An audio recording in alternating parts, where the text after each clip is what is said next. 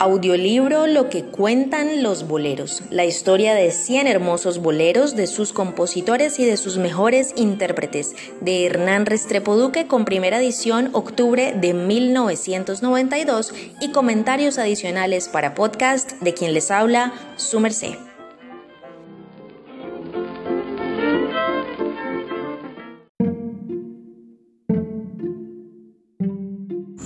A propósito de mujeres que tal vez hemos visto actuando en telenovelas, quienes ya somos cuarentonas.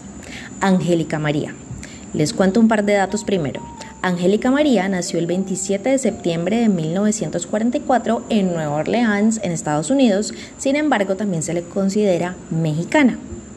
Angélica María, según lo que cuentan los boleros.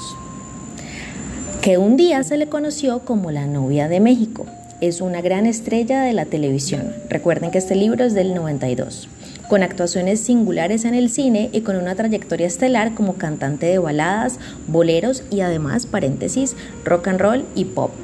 Y en sus principios también como figura de la nueva ola mexicana. Aquí un dato curioso, hablando de telenovelas, ella actuó en Agujetas de color de rosa. Angélica María conquistó el estrellato más rápidamente que su amigo Armando Manzanero, de quien interpretó canciones y les recomiendo un video de dos minutos de la canción Me Gustas, pero lo apoyaba y grababa sus canciones. Un buen día, ambos se encontraron en la cumbre y hasta llegaron a grabar un disco juntos. Y es un ejemplo de lo que el cantor yucateco supo ser con sus amigos y favorecedores porque en ese momento la estrella era Armando, aunque ya Angélica María supiera las mieles del triunfo. Breve, pero para que vayamos a indagar un poco más.